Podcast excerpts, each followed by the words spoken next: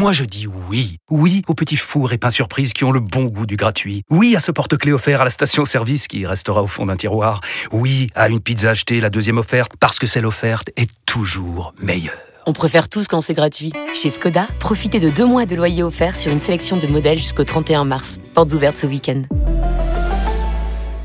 Deux loyers offerts après premier loyer en LLD 37 mois sur toute la gamme Skoda, Orenia et Enya Coupé, c'est accord par Volkswagen Bank. Détails sur skoda.fr. Pour les trajets courts, privilégiez la marche ou le vélo. Vous écoutez RMC. Face à face. Philippe Corbet. Il est 8h33 sur euh, BFM TV et RMC. Bonjour Olivier Dussopt. Bonjour. Vous êtes notre invité ce matin. On va parler de la réforme des retraites, évidemment, qui arrive aujourd'hui à l'Assemblée. Alors c'est un examen pour avis de la Commission des Finances. Les choses sérieuses commenceront lundi en Commission des Affaires sociales. Mais je voudrais d'abord qu'on s'arrête sur un mot. Un mot qu'on entend beaucoup dans la bouche de vos collègues qui viennent sur nos plateaux, des députés de la Re- Renaissance qui viennent sur nos plateaux. C'est le mot pédagogie. Et c'est un mot que vous n'utilisez pas, vous. Eux disent il faut faire davantage de pédagogie. Et je vous ai entendu dans vos vœux hier dire que vous n'aimez pas ce mot pédagogie. Pourquoi? C'est tout simple et, et peut-être une particularité, mais je considère que euh, les explications, le détail, la précision valent mieux que la pédagogie. Pour- pourquoi je pense cela Parce que je pense que quand on parle de, de pédagogie, on donne parfois le sentiment Hum. que si les gens n'ont pas compris, c'est parce qu'ils ne comprennent pas et qu'il faut leur expliquer différemment. Moi, je, considère que les, les Français comprennent, que hum, nos interlocuteurs comprennent, qu'ils peuvent avoir des désaccords, Hum. Que parfois certains désaccords peuvent être euh, euh, tranchés, peuvent être surmontés, Hum. dès lors qu'on est précis sur ce que l'on veut faire et sur la manière dont on veut le faire.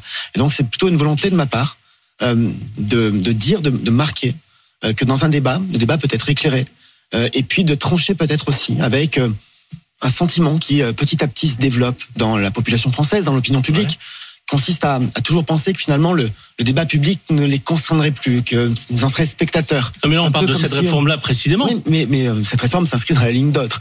Et euh, comme si ça ne les concernait pas directement. Moi, je pense que tout le monde est concerné, que tout le monde peut comprendre, et que ça nécessite de la précision, de l'explication et du débat. Je, je- note deux choses dans ce que vous dites. D'une part, on peut se dire, si les autres font de la pédagogie, c'est peut-être parce que, justement, est-ce qu'ils, vous avez l'impression qu'ils parlent un peu aux Français comme des Non, professeurs à des élèves Non, non, non. Ou est-ce que ça veut dire aussi que, puisque vous avez parlé du fait que beaucoup de Français comprennent en réalité ce qui se joue dans cette réforme, c'est qu'ils ont compris le contenu de cette réforme et que parfois ils s'opposent. Et que certaines des personnes qui défilent dans la rue, et ils seront probablement nombreux encore, euh, elles seront encore probablement nombreuses mardi, ont très bien compris le contenu de la réforme et c'est parce qu'elles l'ont comprise qu'elles s'y sont Non. opposées. Parmi les, les Françaises et les Français qui s'opposent à la réforme, il y a des gens de bonne foi et qui ont une opposition à la réforme pour ce qu'elle est, parce qu'ils considèrent pour certains, Mm. ça n'est pas notre sentiment, qu'elle n'est pas nécessaire. Nous considérons qu'elle est nécessaire parce que le système est en déficit Mm. et que si on ne fait pas cette réforme, il va dans le mur. D'autres considèrent qu'il y a des alternatives, d'autres solutions qui pourraient être mises en œuvre. Nous considérons qu'elles ne sont pas euh, efficaces, pas suffisamment fortes pour garantir à la fois l'équilibre, l'équilibre du système et, son amélioration. Mais, mais les désaccords font partie euh, du débat démocratique. Nous savions, avant de débuter cette réforme, qu'elle serait difficile puisque toutes les réformes des retraites Ah bah, euh, ont fait l'objet d'une opinion plutôt euh, parce que si défavorable. Ce, si ce mot est utilisé, pédagogie, sur les plateaux par vos collègues qui essayent de la défendre, c'est quand on les interroge sur les sondages. Et notamment, il y a un dernier sondage, et là pour BFM TV, que vous savez certainement euh, en tête, mais je le rappelle pour ceux qui nous écoutent et nous regardent, 72% des sondés se disent désormais contre la réforme. Et je dis désormais parce que c'est 13 points de plus en deux semaines. C'est-à-dire depuis le moment où vous avez présenté cette réforme, il y a 13% de plus de Français, selon cette étude, qui s'y sont opposés. Ça fait 72% d'une certaine manière, la pédagogie, pour reprendre le mot que certains de vos collègues utilisent, la pédagogie ne fonctionne pas.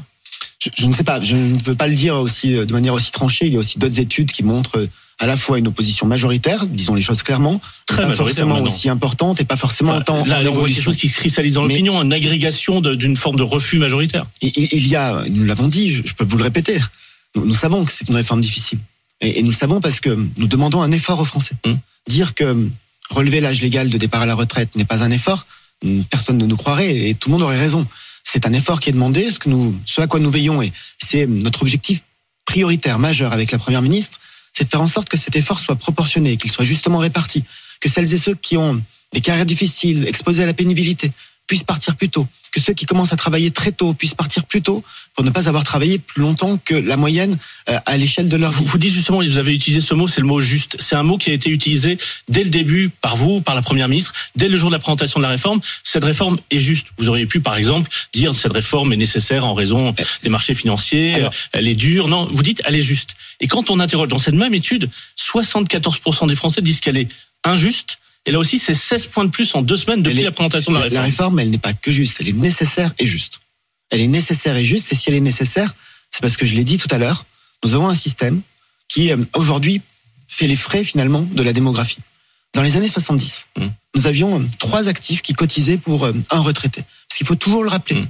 Le, le système de solidarité générationnelle, intergénérationnelle, fait que quand vous cotisez pour votre retraite, vous ne mettez pas de l'argent de côté pour payer votre pension, vous payez la retraite de ceux qui sont à la retraite et qui ont gagné le droit d'être à la retraite. Nous avions trois cotisants pour un retraité. Aujourd'hui, nous avons 1,7 cotisants pour un retraité. En 2040, c'était 1,4. Et donc, qu'avons-nous comme solution? Que proposent nos opposants par rapport à, cette situation?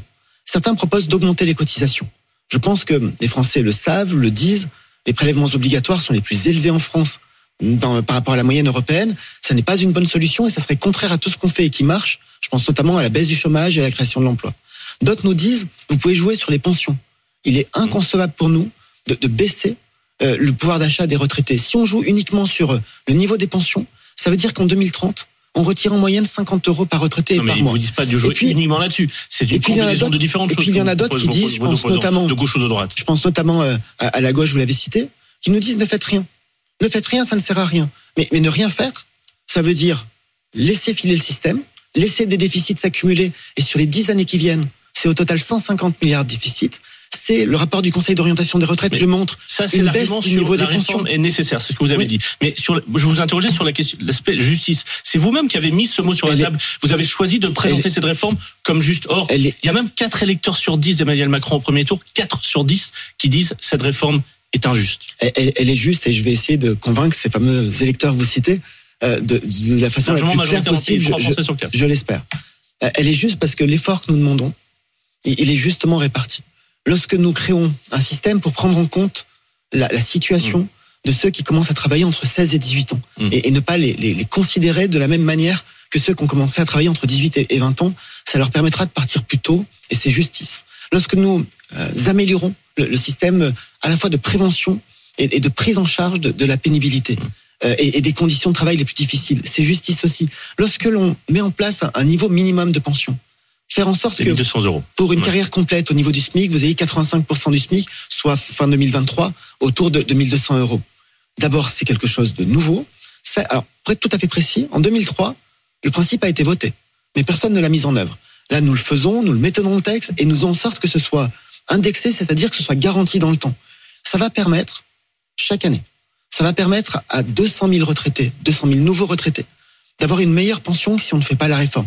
200 000 retraités, c'est 1 sur 4. Et ça va permettre, parce que les députés de la Ouais. majorité, parce que les députés républicains nous l'ont demandé, ça va permettre d'augmenter la pension de retraite d'un million huit cent mille retraités. C'est-à-dire un retraité sur 10 parmi ceux qui ont les plus petites retraites. justement sur cette question de la justice. Donc là, vous parlez de ceux qui ont les métiers les plus pénibles, ceux qui ont commencé à travailler plus tôt et qui ont potentiellement les pensions les plus faibles. Eh bien, figurez-vous que ceux qui sont les plus exposés à la pénibilité, qui travaillent le plus tôt dans leur vie et qui ont les, les pensions et donc les revenus les plus faibles, ce sont justement ceux que nous voulons protéger. Alors ju- justement, vous donc là vous avez parlé des plus de, de ceux qui ont les métiers plus pénibles, qui ont commencé plus tôt et qui ont les pensions les plus faibles potentiellement.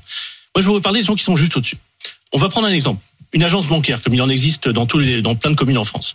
Prenez ces agences bancaires. L'agent, enfin l'employé de banque qui est au guichet, qui a peut-être fait un BTS banque, qui a commencé à travailler à 20 ans, il va devoir passer de 60 à 60, de 62 ans à 64 ans. C'est le, le principe de votre réforme. Son patron, le directeur de l'agence bancaire, s'il a fait euh, un master, par exemple, s'il est cadre, euh, qu'il a fait un bac plus 4, bac plus 5, qu'il a commencé à 23 ans, lui, il va continuer à partir comme le prévoyait la réforme des retraites précédentes, c'est-à-dire après 43 annuités.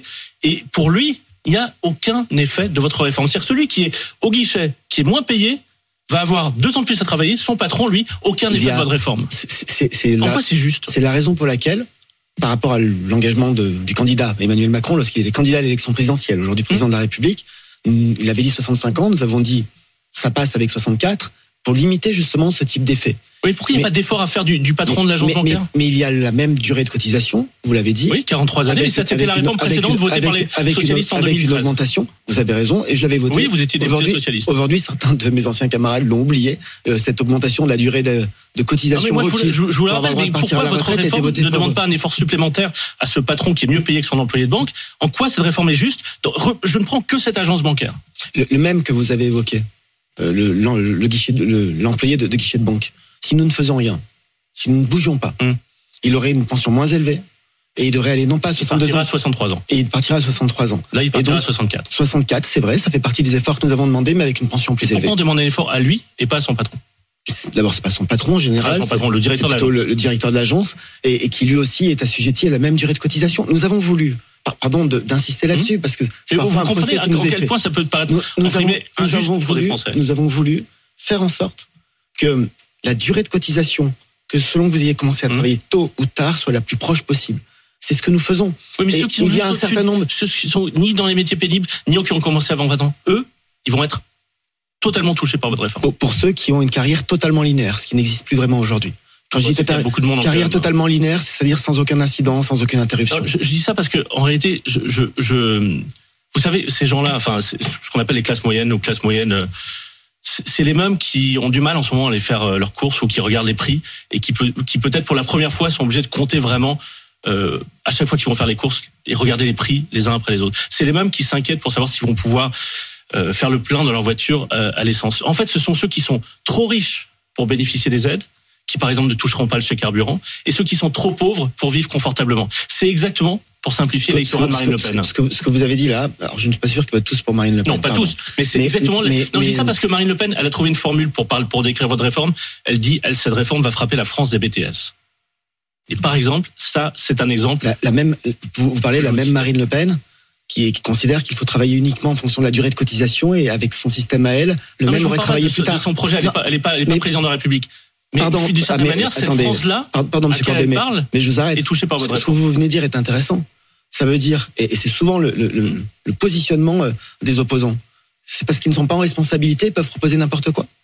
Ça, ça me fait Alors, penser. pas été euh, Ça, ça me adopté fait, par les Français. ça me fait penser à, à Jean-Luc Mélenchon qui dit euh, allons-y pour la retraite à Non, 60 mais moi, ans, c'est parle de ces 85 milliards d'euros par an. Ces Français de la classe moyenne qui ont l'impression de ne pas bénéficier des aides et de, de ne pas vivre confortablement, qui sont Et- juste et- au milieu. ben, Permettez-moi de vous dire, et je suis sûr que vous le, vous le partagez, que euh, pour ces Français-là, Hum. euh, celles et ceux qui, qui effectivement travaillent, qui euh, travaillent toute une vie, Ouais. qui parfois se, se débattent dans des difficultés, des difficultés de mobilité, qui s'inquiètent pour l'avenir de leurs parents, Hum, avenir de leurs parents que cette réforme va aussi permettre de garantir en préservant le niveau de vie des retraités, qui s'inquiètent pour l'avenir de leurs enfants. Le, le débat que nous pouvons avoir autour de leur situation, Hum. autour de leurs inquiétudes, autour de leurs aspirations, c'est un débat qui dépasse très largement la question des retraites Absolument, qui, qui, qui renvoie, y compris d'ailleurs, à la relation qu'on a les uns et les autres avec le travail. absolument. Et, et ce qui est très révélateur, mais c'est c'est en même temps euh, ce qui explique peut-être la, la difficulté de la réforme, c'est que quand on parle de retraite, on parle en réalité de la vie des gens Hum. et de toute leur vie. Moi, on me dit, et, je sais que c'est C'est parfois, exactement ce que ressentent les gens que je décrivais et- et c'est parfois un défaut qu'on me, qu'on me fait ou qu'on m'adresse. Hum. On me dit que parfois je, je parle trop de chiffres, trop de dispositions euh, euh, juridiques. Mais derrière chaque chiffre, derrière chaque virgule, il y a des vies, il y a des parcours de vie. Hum. Il, y a des difficultés, il y a des accidents de vie, il y a des moments heureux. Et, et je pense qu'on est dans un, un moment et une, ép- une époque où, euh, par cette réforme sur les retraites, on ouvre ces débats-là. Et parfois aussi, et je dis bien parfois, on voudrait que le système de retraite permette finalement d'effacer ou de corriger les inégalités de toute une vie. Alors que souvent le système de Il ne retraite, faudrait pas en rajouter. dans, dans ses résultats, D'injustice, ou en tout cas de mais on, d'inégalité. on- on a un système et la réforme que nous portons réduit des inégalités, permet d'augmenter les pensions et permet de protéger les plus fragiles. C'est vraiment l'objectif que nous poursuivons. Donc lundi, à partir de lundi, texte examiné à l'Assemblée en commission, Commission des affaires des sociales. affaires sociales, il y a 7000 amendements qui ont été déposés, environ 7, 6000 de la NUPES. C'est beaucoup, mais c'est moins que ce qui avait été évoqué. Est-ce que vous, vous êtes plus optimiste que vous l'étiez sur euh, l'obstruction ou pas qu'il pourrait y avoir en commission et en séance? Ce n'est pas le gouvernement qui décide du nombre d'amendements. Non, mais Et, vous euh, préférez en avoir moins que, que, bah, que 50 000. Je- je- moi, je, je préfère avoir un vrai débat. D'accord. Et, et avec 50 000 amendements, ça n'est pas un vrai débat. Donc, je préfère avoir un vrai débat. Et, je préfère avoir un vrai débat pour défendre le projet que nous portons. Mais je préfère aussi avoir un vrai débat parce que, en défendant le projet que nous portons, nous demanderons aux opposants qui euh, euh, disent pique pondre ce que eux proposent. Parce que le débat démocratique, c'est aussi la contre-proposition. Puisque justement vous parliez de Marine Le Pen sur ce point-là, voici ce que disait Marine Le Pen hier dans le Pas-de-Calais à propos de ce débat parlementaire. Écoutez.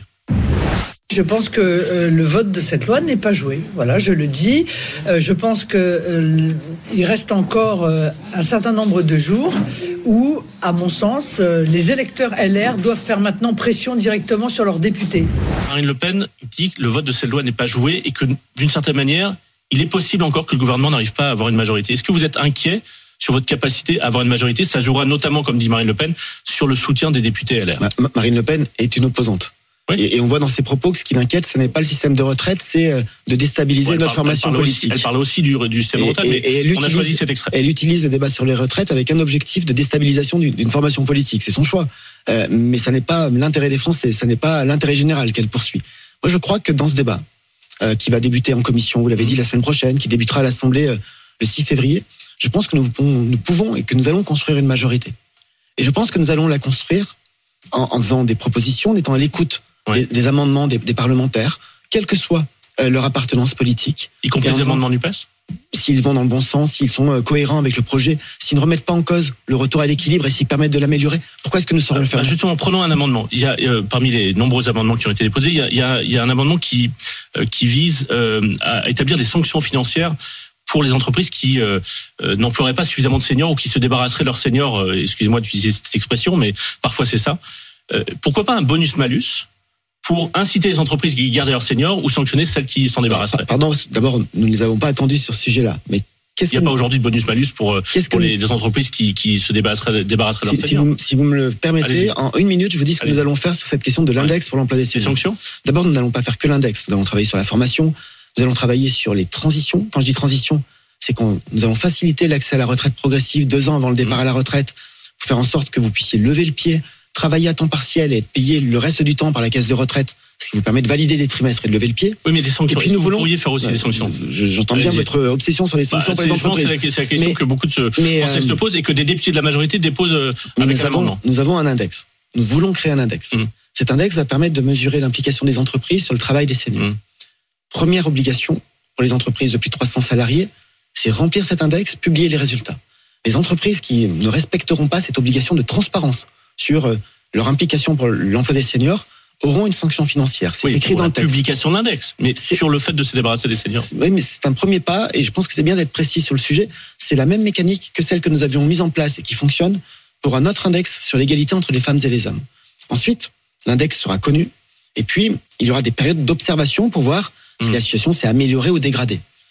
Ce que nous avons construit à ce stade, qui euh, dit qu'en cas de dégradation, en cas de non-atteinte des résultats, les entreprises seront obligées de négocier, obligées de négocier un accord sur l'emploi des seniors avec leurs organisations syndicales.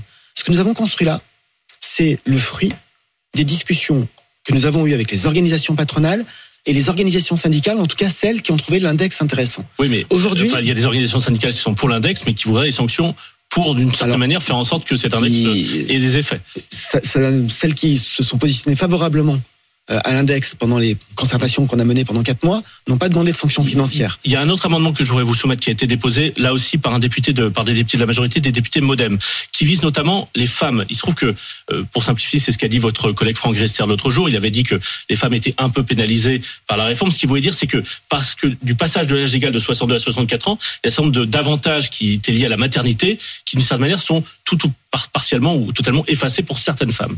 Et il y a des députés MoDem qui proposent de baisser de deux trimestres l'âge légal de départ, deux trimestres par enfant, pour d'une certaine manière atténuer cet effet âge légal. Est-ce que c'est une, une- un amendement que, que le gouvernement pourrait euh, soutenir les- ou accepter Les, les amendements ont été déposés hier, donc nous sommes en train de les regarder. Mais vous n'excluez pas l'idée de le sur la, de cet sur la question des femmes, d'abord rappeler peut-être deux Non mais évidences. cet amendement-là Non mais précisément. par- pardonnez-moi Philippe, quand même, il y a tellement de choses fausses qui sont Ah, mais c'est pas faux, c'est un amendement de la majorité. par les uns et par les autres Ouais. que je- parfois c'est bien de rétablir la m'appuie- je vérité. m'appuyais juste sur Non, ce que disait votre collègue Franck Riester. Eh ben justement, je vais répondre. Si vous m'en laissez le temps, j'y réponds. Il y a une situation qu'il faut rappeler. La durée de cotisation, l'âge légal de départ, et évidemment, sont évidemment les mêmes pour les femmes et pour les hommes. Il y a une situation que nous connaissons aujourd'hui Mmh. qui fait que statistiquement, quand on regarde non pas l'âge légal de départ, mais l'âge effectif, l'âge constaté de départ à la retraite, les femmes aujourd'hui partent six mois plus jeunes que les hommes. Dans euh, les prévisions qui sont les nôtres, Ouais. à la fois par le relèvement de l'âge, mais aussi, il faut le rappeler, par l'augmentation de la durée de cotisation qui a été votée en 2013 de 42 Par à les 43 ans, l'âge de départ effectif des femmes se rapproche de celui des hommes, mais en 2030, l'âge de départ effectif des femmes sera toujours inférieur à celui des hommes. Mais, mais cet amendement modem, juste sur, sur le principe de, de baisser de deux trimestres l'âge légal de départ pour les Mais- femmes, deux trimestres par enfant, c'est une idée que vous n'excluez pas. Il il y a une difficulté avec cet amendement, c'est qu'il ne tient pas compte de la durée de cotisation. Et si on baisse l'âge de départ sans toucher à la durée de cotisation, on crée de la décote. Nous, ce que nous disons, c'est que nous avons à la fois, évidemment, la volonté de, de mieux protéger les femmes, et notamment les plus fragiles. C'est la raison pour laquelle le minimum de pension, la prise en compte des trimestres de, de congé parental pour l'accès aux carrières longues, pour l'accès au minimum de pension, sont des éléments nouveaux et de protection des femmes. Mais ce que je dis aussi, et, et ce que j'ai encore dit hier, avant-hier, pardon, devant la commission des affaires sociales du Sénat, c'est que sur ce chantier de ce qu'on appelle les droits familiaux, les trimestres liés Ouais. à la maternité, à la parentalité, mais aussi la question des pensions de reversion, on a collectivement un énorme chantier pour les moderniser et faire en sorte que ce soit protecteur et Parce adapté. que je voudrais juste, parce qu'il nous reste quelques secondes, vous poser une question sur ces mairies, notamment la, la ville de Paris, qui ont décidé de fermer tout ou partie de leur service mardi pour que leurs agents puissent se rendre à la manifestation. Est-ce que ça vous semble un- poser un problème J'ai démocratique j'ai un peu le sentiment, euh, pour l'exemple que vous avez cité, que la, la maire de Paris confond euh, les services municipaux avec une annexe du Parti socialiste. Euh, et- Ça pose un problème légal ou, ou démocratique je, ça me pose un problème plutôt moral ou euh, politique, dans la mesure où, où je considère que parmi les Parisiens, toutes celles et ceux qui sont favorables à la réforme, toutes celles et ceux qui n'y sont pas opposés, vont être privés de l'accès des services publics auxquels ils ont droit, du fait de l'engagement politique de la maire de Paris. Est-ce que c'est d'une certaine manière subventionner le puisqu'il y a d'autres mairies, par exemple la mairie de Fâche-Tumédil, qui ne va pas décompter les heures de grève de ces agents qui iraient manifester, ça pose un problème de subventionner indirectement la manifestation. c'est un vrai, c'est une vraie question politique euh, en termes de, de neutralité et euh, de, de respect des convictions des concitoyens, des administrés, qui pour certains sont opposés, d'autres sont favorables et d'autres observent une forme de neutralité. Olivier Dussopt, ministre du Travail, invité de Merci beaucoup. BFM TV RMC ce matin, il est 8h54.